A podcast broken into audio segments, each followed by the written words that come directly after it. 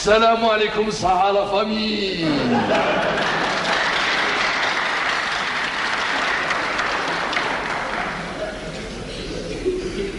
جاو جاو يجروا عندي وحود ويطلبوا مني الدخان؟ ارقرو ارقرو ارقرو ارقرو ارقرو ارابونتو في الحين في الحين آمرت الحارس آمرت الحارس باش يتصل بوزير الشمة وإلا وإلا كاتب الدولة اللي الزطلة والكيف باش باش ما يبقاش هذه تاع راقارو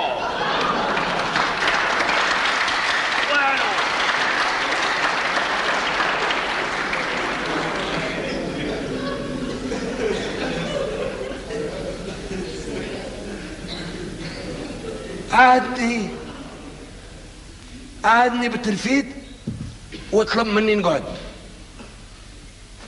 الشابوا لي ناكل. الشابوا لي ناكل رفضت في البداية. دمرني الحارس وقال لي ملزوم ملزوم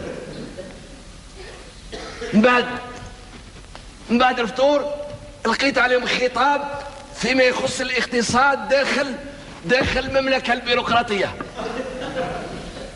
اتكلمت لهم اتكلمت لهم على الورقة والقلم. خديت موقف هام. بسم الله الرحمن الرحيم والصلاة والسلام على أشرف المرسلين. ثم بعد خذيت موقف هام. منعت عليهم يكتبوا بالمداد ما يكتبوا إلا بقلم الرصاص. باش الورقة نقدروا نمحوها ونستعملوها مرتين ثلاثة عشرة. إيه. والقلم. القلم يا إخواني باش ما يتودرش. يتحسم في الراس. الحق. سمعوا لي. واحد الوقت من قوة الحماس اللي كان فيها رشقت الشوكة على الطاولة. حيدها لي الحارس وقال لي في المستقبل تاكل بصباع تيك فهمنا بعد الفطور بعد الفطور لما شديني الحارس تمرت لهم تمرت لهم تكلم لهم وقت العشاء على المسابقة وعلى اللهفة اللي في البيروقراطيين وعلى ما يسمى الشتاء وعلى وعلى شرني العساس. شرني العساس. خافني نايا. Le pays sombre dans la folie. Chaque semaine, des centaines d'Algériens sont assassinés. Des villages entiers pris pour cible. La terreur règne et le flou politique mène à un avenir incertain. Les agents de l'État sont pris pour cible, les citoyens. Dans la terreur ambiante, les artistes comptent désormais dans la liste des personnes à éradiquer. Ils tomberont un à un. L'Algérie perd ses enfants. Parmi eux, un enfant d'Oran, l'un de ses plus célèbres, Abdelkader Allola, pilier du théâtre algérien, de la poésie populaire, maître qui a mis à l'honneur les petits gens, est assassiné de deux balles dans la tête, un soir pluvieux de Ramadan. Troisième journée. Quelle est ta couleur? Le rouge qui commence à se délaver. Abdelkader Alloula, auteur dramatique, metteur en scène et comédien de théâtre, est mort à Paris, avant l'aube du lundi 14 mars 1934. Le lendemain, à la levée du corps, avant que celui-ci ne soit emmené à l'aéroport pour être transporté à Oran, j'entre, accompagné par ma mère et ma fille et parmi la famille dans la pièce où il repose, pour le dernier adieu. Son visage aux yeux fermés, aux traits gonflés, il est donc mort, voilà un jour et demi. Il a été abattu le jeudi précédent au pied de son escalier, alors qu'il se rendait à la conférence que les journaux avaient annoncée. Trois balles furent tirées, dont deux l'atteignirent à la tête. Quand il retrouvera sa ville ce soir, cela fera cinq jours qu'il n'est plus conscient. Pleine la ville, Oran la Belle, quand le lendemain, mercredi, l'enterrèrent. Il, tout le pays. D'abord les femmes, les jeunes filles, les matrones et les vieilles, et les enfants, bien sûr. Le cortège. Oran se donna une journée entière de spectacles improvisés comme si, Après ses trente ans de combat de Kader en son sein, elle commençait à peine à comprendre cette leçon. Elle allait enfin le lui prouver, à lui qui, en vérité, fut ces années-là son maître alors qu'il ne se croyait qu'un de ses enfants, le plus apte à quêter, à écouter ses rumeurs, ses secrets. Ce théâtre d'aujourd'hui mêle les genres, fidèle au répertoire lien, avec des chants qui scandent, avec de l'humour soudain déchiré, une parole éparpillée, composite, éclatée, tanguant entre le rire ablésien et une brume de tristesse. Je le sais soudain, le verbe de Kader traversera, c'est sûr, les siècles algériens à cause même de cette vitalité. Une parole de tous ce jour-là, et tous sont comprendre, se sentent à la fois tous, chacun est seul, orphelin de Kader.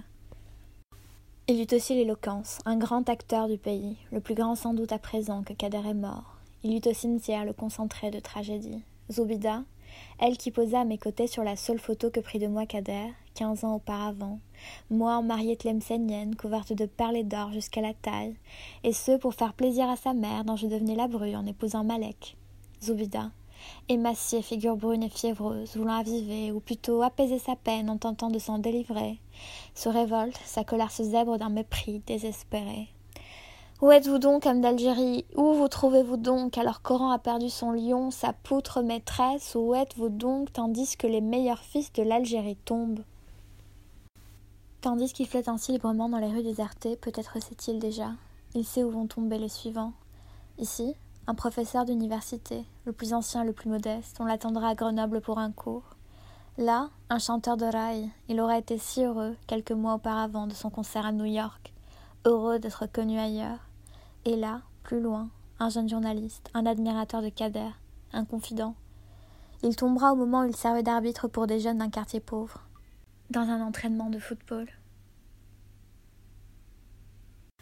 Aussi, Kader, sur le point de quitter ses lieux familiers, par modestie, préfère prêter sa voix à d'autres. C'est alors que je l'entends enfin, pour la première fois depuis qu'on lui a tiré dans la tête. J'entends sa voix réciter sans effet, d'un ton étal, les vers de Kateb, alors qu'il enveloppe d'un dernier regard les enfants assoupis. Mourir ainsi, c'est vivre. Guerre et cancer du sang, lente ou violente, chacun sa mort, et c'est toujours la même pour ceux qui ont appris à lire dans les ténèbres, et qui, les yeux fermés, n'ont pas cessé d'écrire. Mourir ainsi, c'est vivre. Les yeux fermés, a murmuré Kader dans le siège de Kateb. La dernière fois que j'ai vu Abdelkader Aloula à Paris, le 15 mars 1994, il gardait les yeux fermés.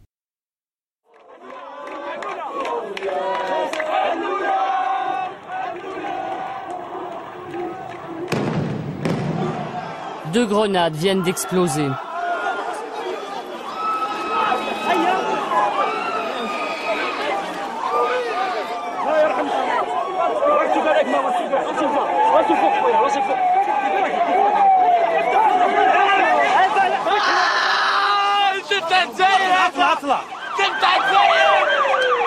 C'est la première fois que le GIA prend pour cible des manifestants. Malgré l'attentat, la marche reprend pour dénoncer le dialogue avec les islamistes pendant que les morts et les blessés sont évacués vers les hôpitaux. L'attentat fera 9 morts et plus de 80 blessés. Ils pourront tuer autant qu'ils voudront, mais l'Algérie jamais n'abdiquera. On n'a pas peur, on ne nous fera pas plier, on ne nous fera pas taire, on dira toujours notre rage contre un système qui a ruiné le pays et qui aujourd'hui encore recompose avec l'intégrisme assassin. Ils veulent mettre l'Algérie à genoux, elle ne le sera jamais. Les hommes et les femmes continuent à tomber. Parmi eux, Tahar Jahout, premier journaliste assassiné. Son dernier article concluait par Si tu dis tu meurs, si tu te tais, tu meurs. Alors dis et meurs. Suite à son assassinat, le chanteur kabyle Marto Blounès écrira en amazir une chanson dédiée à sa fille Kenza, intitulée Kenza, ma fille, ne pleure pas.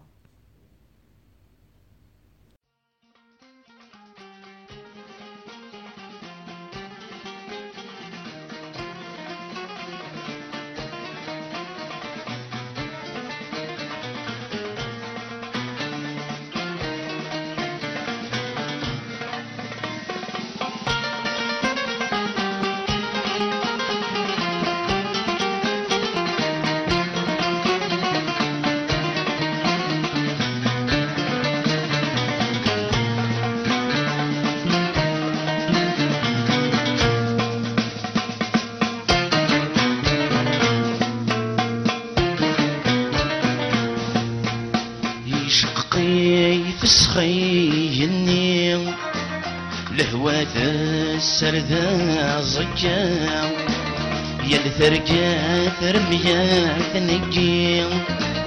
أتسقي خنتا ثغزام جوث مذلين تفغد ثغرين صرر حبوها ثروا جوث مذلين تفغد ثغرين صرر حبوها ثروا لك النساي صبر سيد محنا في سفلة نغلي في الزير وزكام لكن النساي اللي تسرو يا يرام خستر كال بسيم تكثر تتمتسا خس فلاغ تسحات في زيغ يفشل دناج ودواء خس نقضن أشحال ذي ذرين يهني ورينا يرارا خس نقضن أشحال ذي ذرين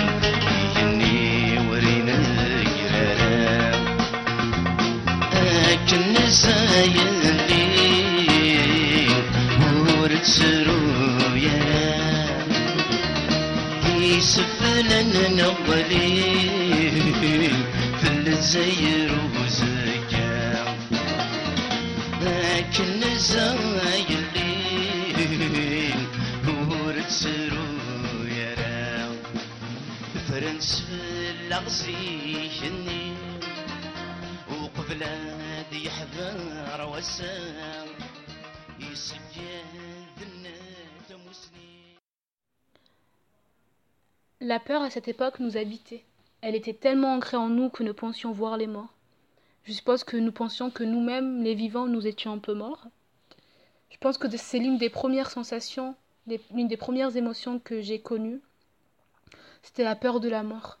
Et pas n'importe quelle mort, une mort atroce. Donc mourir égorgé, je sentais parfois la brûlure du couteau bien aiguisé qui tranche ma gorge, ou mourir étouffé par le sang, avoir le corps déchiqueté.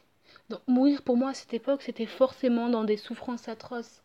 Mais c'était pas anodin parce que ça venait des images que les JT nous renvoyaient. Donc les JT parfois ils montraient vraiment les cadavres, les, les gorges comme ça euh, défaites, les, hum, les boyaux, les corps brûlés. Enfin c'était atroce. J'ai grandi avec ces images-là et du coup je, visualisais la mort comme ça. Vraiment, je visualisais cette, cette, cette peur de la mort de cette manière-là. Ou et même parfois, genre, quand nos parents parlaient, ils racontaient, voilà, un tel, il est mort égorgé, et juste avant, il avait mangé des lentilles, du coup, ça, ça, le sang, enfin, quand on lui a coupé la, la, la gorge, les lentilles, elles sont ressorties. Enfin, je me souviens que autant les petits que, que les grands, enfin, les adultes, avaient peur. Je me souviens un jour, mon père qui travaillait tard la nuit en usine, du coup, il rentrait tôt le matin. Un jour, il est rentré, mais blanc, blanc, blanc, blanc, blanc. Je le vois, mais ma mère, je, me souviens, ma mère, elle, elle- a crié quand il est rentré, il était pas bien. Du coup, ça nous a réveillés. Et il était là, j'ai vu un fantôme. Et on était là, mais tu as vu un fantôme, ça veut dire quoi? Là, je sais pas, j'ai vu un homme égorgé marcher dans la rue. Enfin, il a vu cette image et il y a cru. C'est ça, c'est ça quand je dis que nous-mêmes on pensait, enfin, on devenait illogique dans nos têtes, c'est qu'on voyait des morts. Moi, je me rappelle que mes premiers, mes premiers cauchemars, c'était pas le monstre sous le lit, hein, c'était, euh, oui, maman, euh, il y a un homme en face de moi qui tient un couteau avec un chien. Donc euh, voilà, c'était, c'était hardcore, mais cette peur, enfin, je pense qu'elle est, moi, je la vois encore chez les Algériens.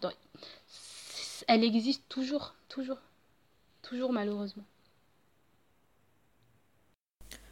Non mais la peur, en Algérie c'est particulier.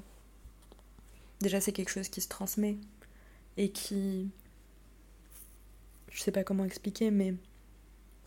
qui paralyse.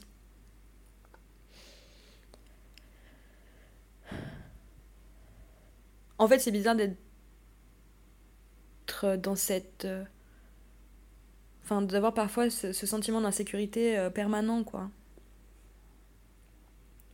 Même lorsque, en fait, il n'y a aucun danger, il y a. euh, on va toujours te pointer un potentiel danger. Et ça peut être euh, dans, des, contextes tellement euh, lambda. Par exemple, t'as la mer, tu veux escalader des, des petits rochers, on te dit non, c'est trop dangereux. Tu veux faire un petit voyage, non, c'est trop dangereux, mais tu sais pas, ils, ont trouvé des armes, il y a la CMI, etc. Nanani, nanana, t'as pas regardé les infos. Et en fait, tu te mets à t'inquiéter toi-même constamment et.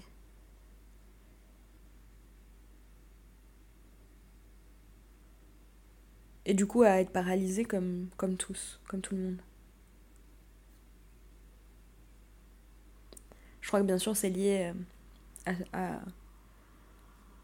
à, la décennie noire, euh, ce que d'autres appellent la guerre civile, ce que d'autres appellent. euh, Je sais pas. Mais. Ouais, il y a ce sentiment d'insécurité, mais. qui est assez frappant. En même temps, c'est normal, hein. Tout ça est renforcé par la présence militaire, par les barrages, par euh, ce qui est montré à la télévision.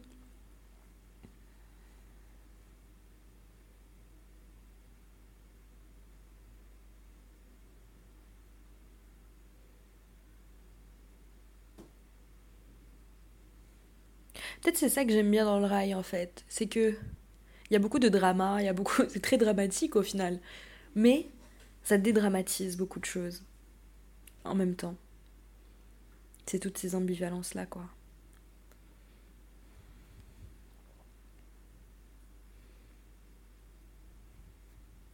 Je, je ne pense pas que Hasni euh, incarnait l'exil ou mais qui- qu'il chantait plutôt pour ses exilés à lui et ES et qu'il les invitait à, à le rejoindre. Et, euh, et, et- aujourd'hui, je, je trouve qu'en manque de voilà d'artistes qui, euh, qui, qui, qui, qui, évoquent voilà la, migration féminine, euh, bon que- qu'elle soit euh, voilà soit dans, dans des chansons voilà un registre sentimental ou même en poésie. Euh, Il y a beaucoup de femmes qui, qui, qui partent et euh, on ne sait pas s'il y a des hommes qui, qui chantent pour, euh, pour qu'elles reviennent. Et euh, enfin, je n'ai pas l'impression qu'aujourd'hui euh, ce soit une- vraiment une thématique dans le rail ou dans, dans, la- variété euh, algérienne contemporaine. Euh, cette question n'est pas pas pas si importante que ça enfin on peut chanter les trémés le, voilà, le repas et tout mais euh, pas dans ce pas dans cette euh, voilà pas dans cette configuration où c'est la femme qui part et c'est son son ce- celui qu'il aime euh, qui, qui reste et qui lui disent euh, euh, allez t'as trop tardé là-bas. Reviens. Pour revenir à Hasni je me rends compte que quand je pense à certaines chansons comme Shira Briha ou la Talriya Bekirzali, que finalement il n'y a pas non plus des femmes aujourd'hui, des chanteuses qui, qui chantent aussi pour les hommes d'aujourd'hui qui partent, qui, qui, n'explorent pas ce, ce sujet. Contrairement à, à, des chants un peu voilà, du temps de la guerre euh, euh, ou pendant la, la colonisation qui voilà euh, qui étaient des Pénélopes qui attendaient que leur mari ou leur, leur amant rentre du maquis ou de France. Et ouais, je disais qu'il n'y avait pas d'hommes qui, qui chantaient beaucoup sur, euh, bah, sur les femmes qui euh, mais euh, mais il n'y a pas non plus beaucoup de chanteuses femmes contemporaines qui chantent pour les pour leur amoureux qui est, qui est parti. Ou du moins pas beaucoup beaucoup.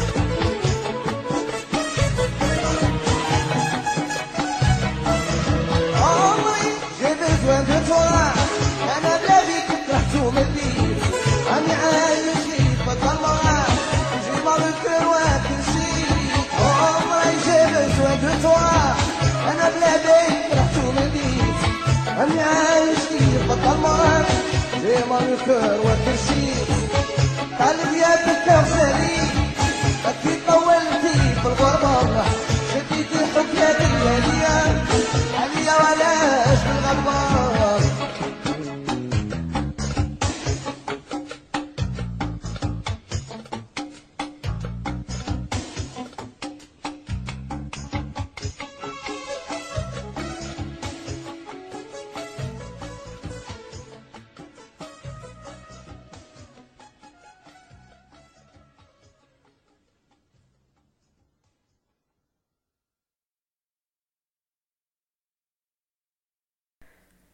à chaque fois qu'on a un deuil, ma grand-mère, elle disait euh, L'Oroba Mashi hein. L'exil, c'est pas facile. Et c'est des choses dont on se rend compte quand euh, quand il y a des deuils. Parce que soit on peut pas y assister, soit euh, on, se rend compte chaque fois qu'on dit au revoir à, nos familles, euh, que nos baisers sont des adieux. Donc, euh, l'exil, c'est. C'est quelque chose qui est quand même très lié à la mort, je trouve.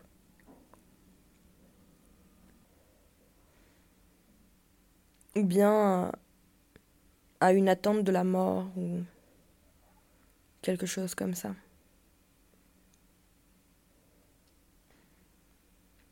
Du coup, ça me fait revenir au rail, euh, qui, qui chante euh, ces chansons qui, qui racontent l'exil et qui et qu'on emmène avec nous.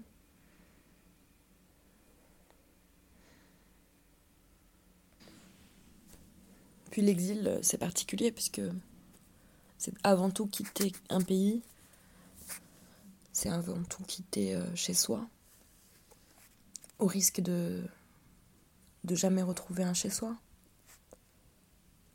Au sens où, même si je retourne en Algérie euh, assez souvent, il y a des moments où ni en France ni en Algérie je me sens chez moi parce que j'ai toujours vécu euh, dans cet espace-là d'aller-retour en fait, où euh, on sait pas très bien où je vais, enfin je sais jamais où je vais, où est-ce que je retourne.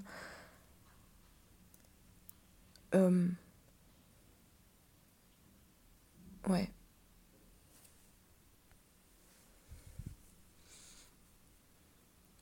L'exil est douloureux, mais les raisons de l'exil le sont aussi. Ça me fait penser à. Du coup, moi, je me souviens pas quand on, enfin, a migré, je me souviens pas.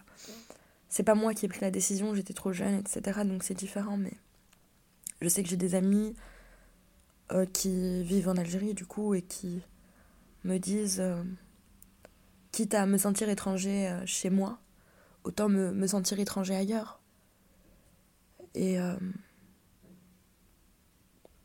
et c'est ça, c'est qu'il y a toute une génération qui se sent étrangère à son propre pays. Parce qu'elle n'a jamais pu vraiment euh, participer à, à contribuer à ce pays, en fait. Du coup, c'est un peu triste. Euh, pour moi, c'est cette porte que nous avons fermée un jour de novembre 2002. Donc j'avais cette sensation imperceptible d'une porte qui se ferme derrière moi pour toujours. Une porte que je n'allais plus réouvrir, je ne sais pas pourquoi, mais dans ma tête de petite de 9 ans, ça, ça s'est vraiment passé comme ça. Je me rappelle, c'était une porte verte en bois, euh, très vieille. Enfin, très vieille, mais elle avait un peu vécu, quoi. Et je, je voyais mon père fermer la serrure et je sais pas, c'était, c'était bizarre, mais je savais que ça, c'était pour toujours. Et du coup, c'était effectivement le cas. Donc, si je devais im- imaginer le- l'exil, pour moi, ça serait ce taxi qu'on a pris de Rillizen jusqu'à Alger. Ça serait le port, nos cabas, ma mère bien habillée, donc elle avait une mélaya noire, des chaussures pensait blanches, enfin, elle était très belle. Nous aussi, on était bien habillés, donc euh, on portait, je me rappelle, des blousons en cuir que mon père, il nous avait achetés pour l'Aïd. Euh, donc l'Aïd de l'année passée, parce que je me rappelle que l'Aïd, enfin nous quand on arrivé en novembre à, Marseille, c'est justement, on, on est resté genre un mois et c'était le, Ramadan 2002.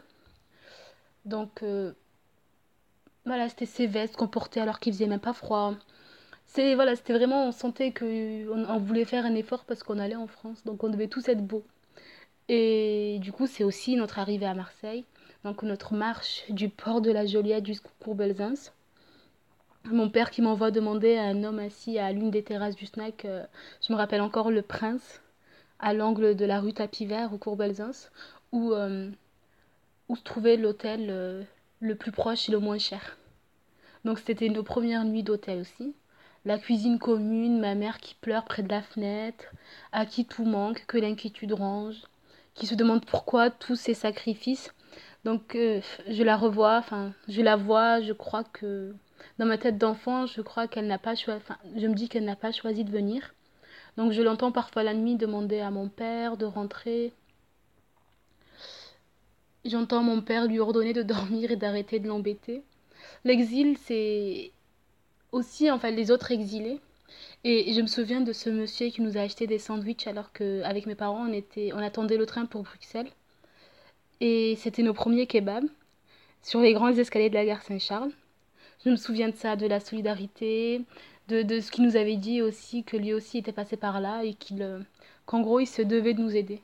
Et j'ai trouvé, enfin, c'est, c'est l'une de mes, de, ma- de mes premiers souvenirs à Marseille. Et c'est ça, c'est l'exil que nous vivons nous et que d'autres ont vécu avant nous. Voilà. Alors, l'exil, l'exil, l'exil. J'aime pas trop ce mot en fait. C'est un mot qui, qui me fait peur. Je trouve qu'il est euh, trop grand pour, euh, pour moi. Même si, euh, quelque part, je me, sens, euh, je me sens exilée, mais alors avec un tout petit E. Parce que ça serait, euh, ça serait indécent de me comparer, euh, par exemple, à des personnes qui ont été forcées de quitter leur pays aujourd'hui euh, dans des conditions dramatiques et euh, qui en souffriraient quotidiennement, tu vois. Mais en même temps, je trouve qu'il y a une continuité historique entre leurs histoires euh, et la mienne.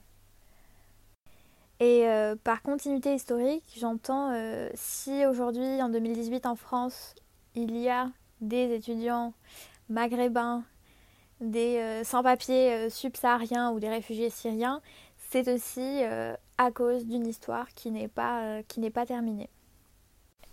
Et alors, ça me renvoie à une condition que j'accepte pas toujours ou que j'assume pas forcément parce que enfin je me dis que ok euh, ça, a, été- un choix de partir tu vois mais euh, est-ce que c'était complètement choisi aussi? Est-ce qu'il n'y a pas eu contrainte à un moment pour euh, telle ou telle raison? Je trouve aussi que l'exil est devenu un thème qui, qui écrase tout sur son passage. Que ce soit en littérature, dans le cinéma, dans les arts, à partir du moment où on se complaît dans ça, où on alimente ça, où on ne parle plus que de ça, voilà, et ben on, ne nous perçoit qu'à travers cette figure euh, de l'exilé, euh, de, l'émigré, de l'étranger, tu vois. Et, je remarque ça dans les entretiens euh, de certains artistes, voilà, étrangers établis en France. avec les journalistes qui ne leur posent plus que des questions autour de leur relation avec leur pays d'origine, la distance, la nostalgie, la double culture, euh, le, manque, tu vois, tout, ce, tout cet univers un peu, euh, alors je trouve qu'il est un peu figé, qui se répète à chaque fois.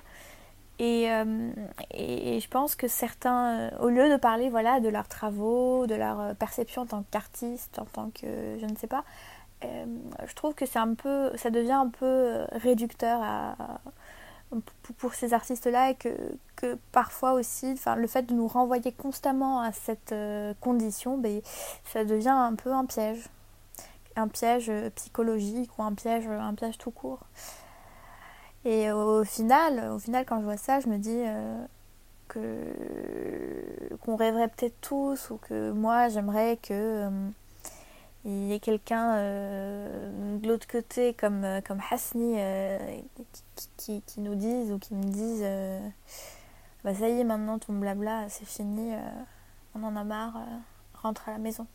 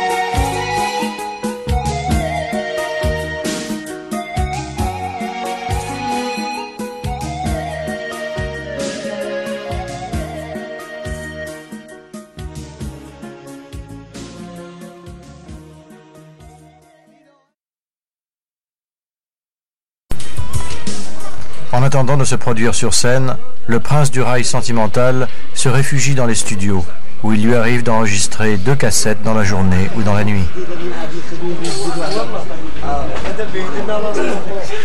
Alors Hasni, on est dans ton quartier ici là Oui, c'est là où je suis né. ouais. Tu es né ici Comment il s'appelle ce quartier? C'est Gambetta. Gambetta? Ouais. En tous les cas, ça a l'air d'être un quartier très populaire, très sympathique. J'adore. Ouais, j'aimerais bien. C'est important euh, son quartier quand on est artiste? Hein C'est important son quartier quand on est artiste Oui, c'est très important. Pour moi, c'est très important. Je sais pas. euh, J'ai mes amis ici. Hein, mes copains. Ouais, J'ai mes parents aussi. Mes frères. Et la musique pour les jeunes du quartier, c'est important L'oral Trop même. Tous les jeunes, ouais. Trop même. Bizarre, là. Comment t'envisages ton avenir euh, désormais? Je sais pas. C'est un mektoub, de toute façon. Hein C'est le destin. مكتوب مكتوب مكتوب.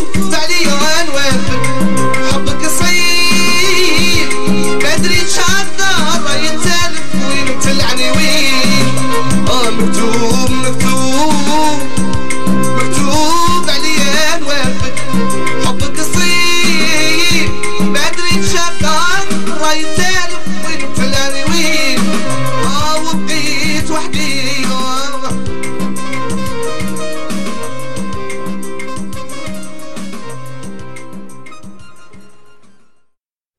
Le 29 septembre 1994, Cheb Hasni sort de chez lui, dans le quartier de Gambetta, à Oran. Il y croise un homme qui l'enlace et lui dit Hasni, que je dis Hasni, quoi de neuf?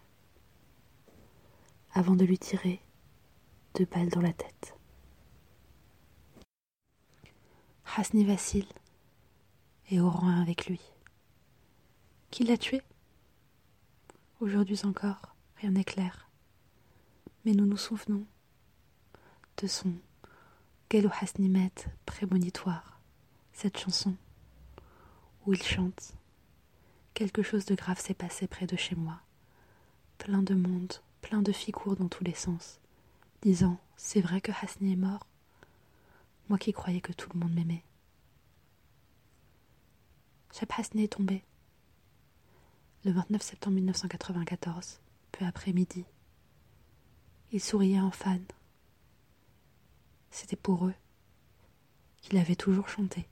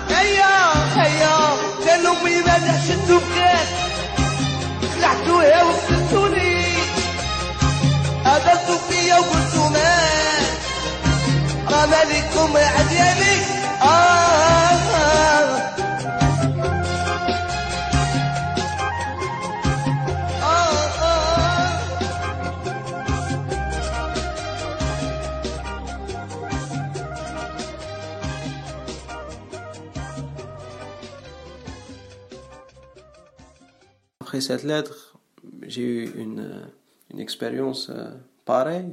Bon, pas pareille à celle de Hasni, mais une expérience de distance. Et bon, j'ai pas écouté Hasni Badak Flash qui parce que souvent les Algériens disent qu'il y a Hasni. Mais, mais, dans un, mais dans un autre contexte, dans une autre histoire, il y a eu Hasni, il y a eu Hasni euh, très fort, surtout la chanson Tarani Marrana Marralia alors je pense voilà Hasni c'est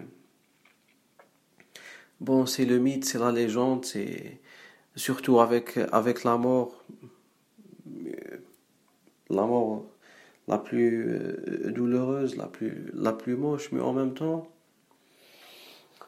c'est elle qui a mystifié, qui a créé cette légende. Bien sûr, plus les chansons de Théo, plus euh, parce que souvent Nasi ils aiment bien ils aiment bien citer Hasni dans le contexte. Oh tout le monde dit que les Algériens ne sont pas des sentimentales mais voilà une grande preuve etc non c'est du bullshit euh, être sentimental ou pas n'a rien à voir avec euh, avec avec le, le groupe ou la communauté ou la, la société. Voilà je pense Hasni euh. Euh, le mythe Hasni s'est aussi construit autour du fait qu'il soit parti trop tôt. Et je me dis que si les anglo-saxons ont leur club des 27, et ben chez nous, à lui tout seul, Hasni a son club du 26. Parce que sa mort est tellement chargée émotionnellement que, que pour moi ça dépasse de loin, mais alors euh, de loin le suicide d'un Kurt Cobain ou euh, l'overdose d'un Jimi Hendrix. Parce que Hasni a été assassiné. Et euh, c'est aussi pour ça qu'il est entré dans la légende. Euh, au même titre qu'Amato Blonès quelques années après. Et oui.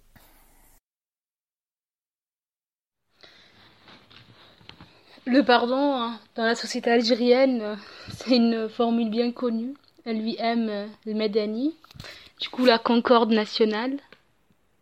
C'est cette grande décision. hein, Elle lui aime le Medani.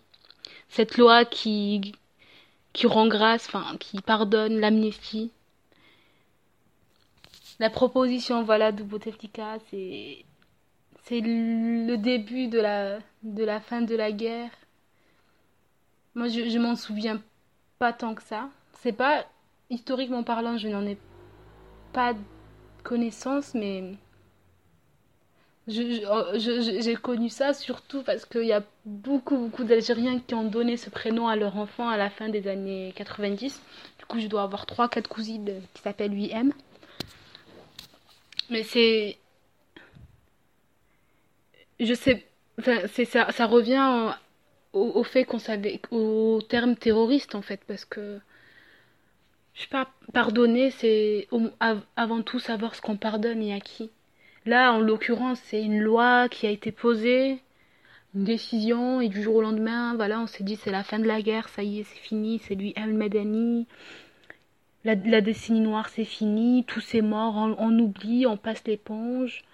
Euh, il, me, semble que les familles de survivants, enfin, ou les personnes qui ont survécu au massacre, on leur a offert des, des pèlerinages. J'étais là, ok, bon, c'est bien, mais qu'est-ce qu'on fait après? Enfin, c'est, c'est, pas tellement un pardon, c'est, c'est, cette décision-là, cette loi, je sais, je me rappelle plus si elle est passée par référendum ou pas, mais c'est, euh, on met des œillères et on oublie dix ans. Voilà, dix ans de douleur. On n'essaie pas de résoudre les choses, on n'essaie pas de comprendre ce qui s'est passé et tout. Après, tant mieux parce que ça s'est terminé. Mais c'est, oui, c'est qu'il y a, c'est, que c'est une plaie qui s'est pas ref- refermée. En fait, on n'a pas laissé le temps aux choses de cicatriser. C'est là, ça peut, tu dis que cette loi, elle tient à rien. Moi, je le vois là, en Algérie, c'est, tu dis, euh, il y a encore des histoires où les, les femmes qui ont été violées, les familles des femmes violées, elles comprennent pas pourquoi ce genre d'histoire. Les, les coupables sont encore là dans le quartier à traîner avec. euh, Enfin voilà, que les, les- ces, personnes qui ont souffert à cause de leur voisin, il est toujours là, il a bé- bénéficié de la, de la grâce. Enfin, je- c'est, ce pardon, le pardon en Algérie, enfin, c'est, c'est pas un pardon, c'est, c'est plutôt, euh, c'est même pas, c'est tourner, c'est même pas tourner la page, c'est, on, a laissé le livre de côté et personne ne veut en parler. Il y a un truc euh, que j'adore, moi, dans, le rail et dans le rail sentimental. C'est qu'il y a beaucoup de choses sur l'oubli. Par exemple, dans les chansons d'amour, t'as souvent euh, des trucs en mode euh, la mémoire, euh, jamais n'ensec. euh. C'est vraiment en mode je t'oublie pas, je t'oublierai jamais. Et je pense que ça dit beaucoup de choses. L'expression de ces sentiments amoureux, en rapport avec l'oubli d'ailleurs, avec la question de la mémoire. Je pense que ça dit beaucoup de choses sur la société algérienne. Peut-être ses, ses propres craintes, ses insécurités, sur euh, son angoisse euh, de disparaître, de... Ouais. Mais tu vois, ce qui est fou, c'est que dans ma famille, par exemple, on ne se dit jamais je t'aime. Mais par contre, on va. On va dire je t'oublie pas. Ou bien on va demander à ne pas être oublié. Ma famille va me demander à chaque fois que qu'on retourne en France, euh, qu'on doit retourner en France, euh, elle nous dit euh, Et genre, c'est hyper déchirant, tu vois. Genre, comment oublier Mais il y a cette crainte quand même. Cette crainte de rupture, je sais pas. Cette insécurité-là.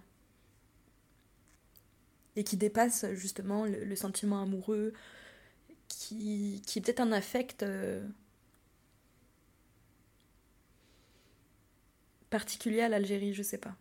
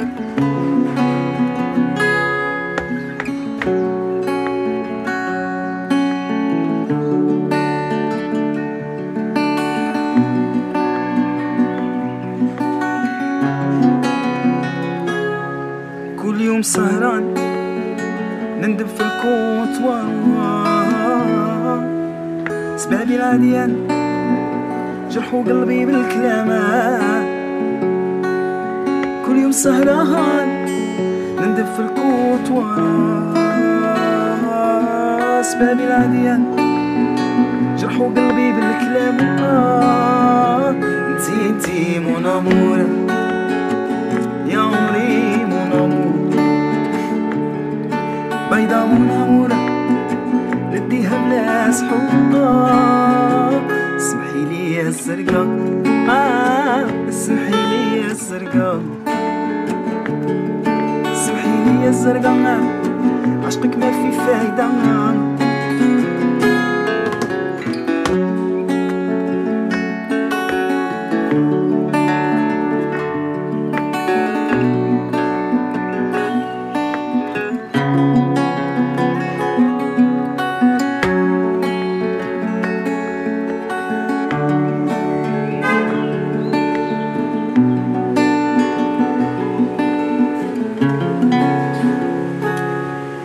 الزرق عدوتي ما نديرهاش حبيبتي آه.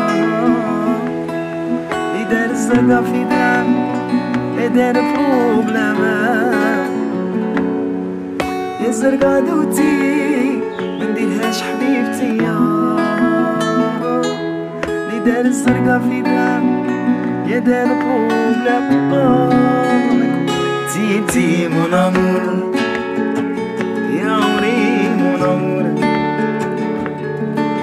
بيضا مون امورة نديها بلا سحور سمحي لي يا الزرقا آه سمحي لي يا الزرقا سمحي لي يا الزرقا عشقك ما في فايدة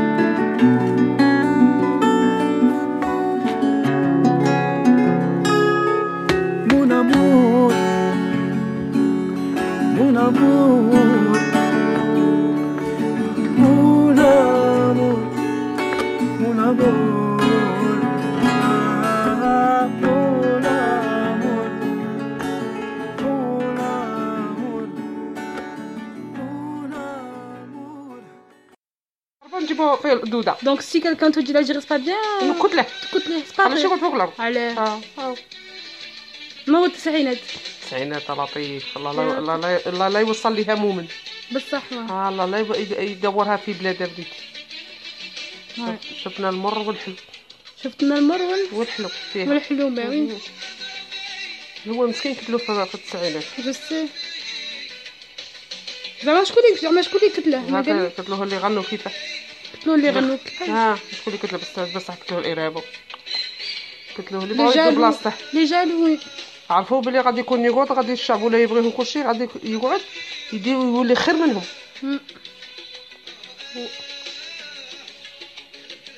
T'aimes, hein Ah, je vois que t'aimes, moi, t'es ému.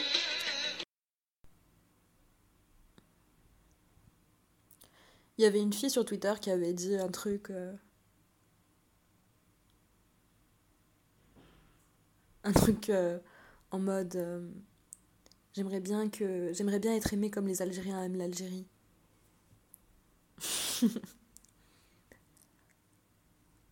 Et c'est vrai que, genre. Il y a un attachement profond à l'Algérie, un attachement. hyper puissant. mais qui est aussi parfois euh, difficile. Difficile parce qu'il y a ceux qui y vivent toujours et qui se sentent étrangers à leur propre pays, ceux qui n'y vivent plus et qui se sentent étrangers aussi partout. Et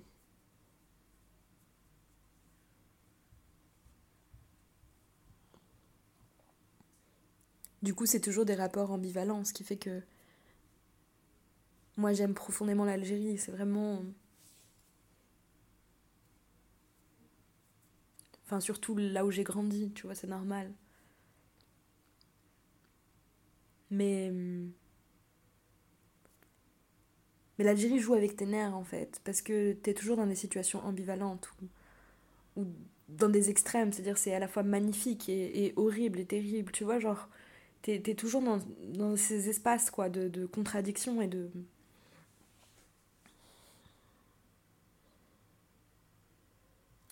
Mais c'est ce qui fait aussi peut-être euh, ce lien un peu passionnel, quoi. Enfin.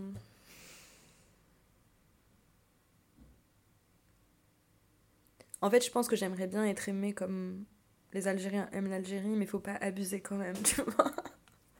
ce serait trop. ce serait horrible comme relation. Je pense que ce serait un peu toxique, tu vois, sur les bords. mais. Mais ce serait beau et ce serait sincère. Alors, là, Dzaïr, c'est euh, c'est mon périmètre sacré.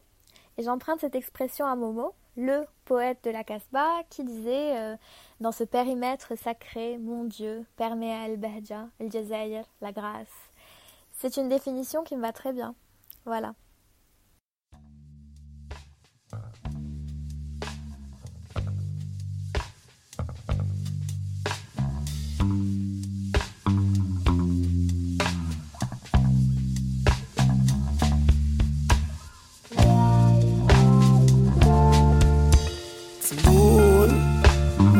عرفتك. أنا ما عرفتيني. يا ديك المحبة قايمة ما زوج خطوات بين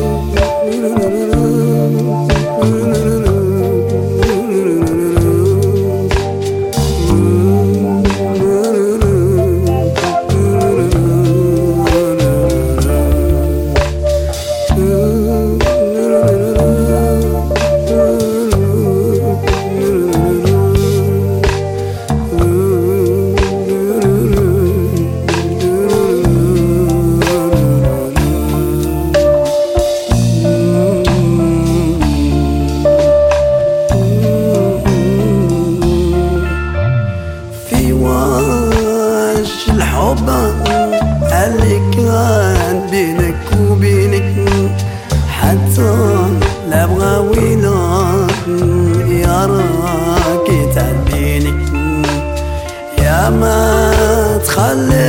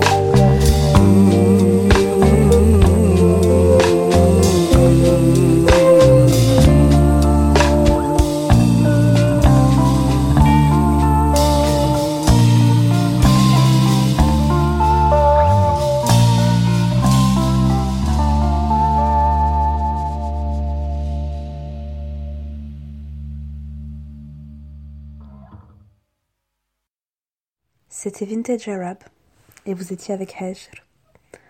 Merci euh, tout d'abord d'avoir écouté euh, cet épisode et j'espère euh, le précédent.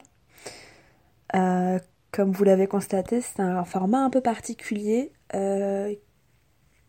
J'ai préféré opter pour un format témoignage sur la carrière de, de Hasni et sur, euh, sur l'Algérie en règle générale. Donc euh, cet épisode, euh, ce très long épisode à vrai dire, de presque deux heures, a été, a été possible grâce à, à quatre personnes que je tiens particulièrement à remercier. Salah, Lydia, Jamila et Malek, qui ont témoigné, qui ont partagé avec moi et avec vous euh, des souvenirs euh, d'enfance, des souvenirs euh, de famille, euh, des sentiments. Et vraiment, c'est inestimable. Euh, voilà, merci beaucoup, beaucoup, beaucoup. Ça a été un plaisir de, de le faire avec vous. Vous m'avez beaucoup inspiré. Et je pense que vous avez aussi inspiré euh, toutes les personnes qui ont écouté cet épisode. Voilà. Merci. Je voudrais aussi apporter quelques précisions euh, sur euh, cet épisode, enfin cette partie de l'épisode, la deuxième partie. Donc euh, au tout début, je parle du metteur en scène, de l'assassinat du metteur en scène Abdelkader Alloula et Lydia, qui est donc une des participantes, une des personnes qui témoignent, lit en fait un extrait du roman d'Asia Djebar, Le blanc de l'Algérie, où Asia Djebar donc qui est une grande euh, romancière algérienne, parle justement euh, de l'assassinat de, de Donc voilà, je vous conseille de lire, c'est un très beau livre. Euh, Salah, Salah Badis, qui est un des participants, contribue à, la revue, la toute nouvelle revue littéraire Fassel, qui est disponible, euh, donc qui est une revue littéraire algérienne disponible en arabe, en français, en anglais. Donc je vous conseille d'y jeter un coup d'œil euh, sur ce qui est disponible sur internet ou d'essayer de vous la procurer. Euh, de plus, dans la, dans la première partie de cet épisode, j'ai utilisé un, un, fond sonore extrait du film Avant de franchir la ligne d'horizon de Habiba Jahnin qui est disponible sur YouTube, qui est un très beau documentaire qui porte justement sur euh, les années, euh, donc disons de 1988 à, au début des années 2000 en Algérie. C'est vraiment un très très beau documentaire, euh, donc qui est disponible en accès libre sur YouTube. Je vous conseille de le voir, ça permet de comprendre des choses. et par ailleurs, les, plusieurs documentaires de Habibat Jahanin sont disponibles sur YouTube. Je vous les conseille vivement, notamment Lettre à ma sœur, qui est un très beau, qui est un très bel hommage à sa sœur, euh, euh, qui a été assassinée durant la décennie noire. De plus, euh, Malek, qui témoigne dans cet épisode, co-dirige et a cofondé le collectif Prenez ce couteau, qui est un collectif antiraciste, queer, féministe, cherchant à promouvoir les formes d'art et les artistes minorisés. C'est un très beau collectif qui, met en lumière euh, de, vraiment de magnifiques travaux. Vous pouvez les suivre sur Instagram, sur Facebook, ainsi que sur leur site internet. Et euh, ils exposent euh, de manière régulière, enfin une fois par an. Et cette année, le thème sera frontières et ce sera en début 2019. Donc vous pouvez suivre sur leur page. Je vous le conseille vivement. Pour revenir à la musique et au rail, je vous conseille aussi, euh, pour mieux explorer le rail, euh, d'aller jeter un coup d'œil au SoundCloud euh, de Ryan Folk, où il y a, vraiment des très beaux morceaux disponibles, ainsi que de Tukadim, Tukadim, qui met en valeur de vieux vinyles avec de la musique venant du Maghreb, et notamment du rail. Et ils sont dispo sur SoundCloud. Et voilà, n'hésitez pas, c'est vraiment du, super boulot. Je crois que j'ai tout dit. Euh, encore une fois, je remercie euh, les participantes et participants. Et, euh, et, je vous dis à bientôt sur Vintage Arab pour un nouvel épisode.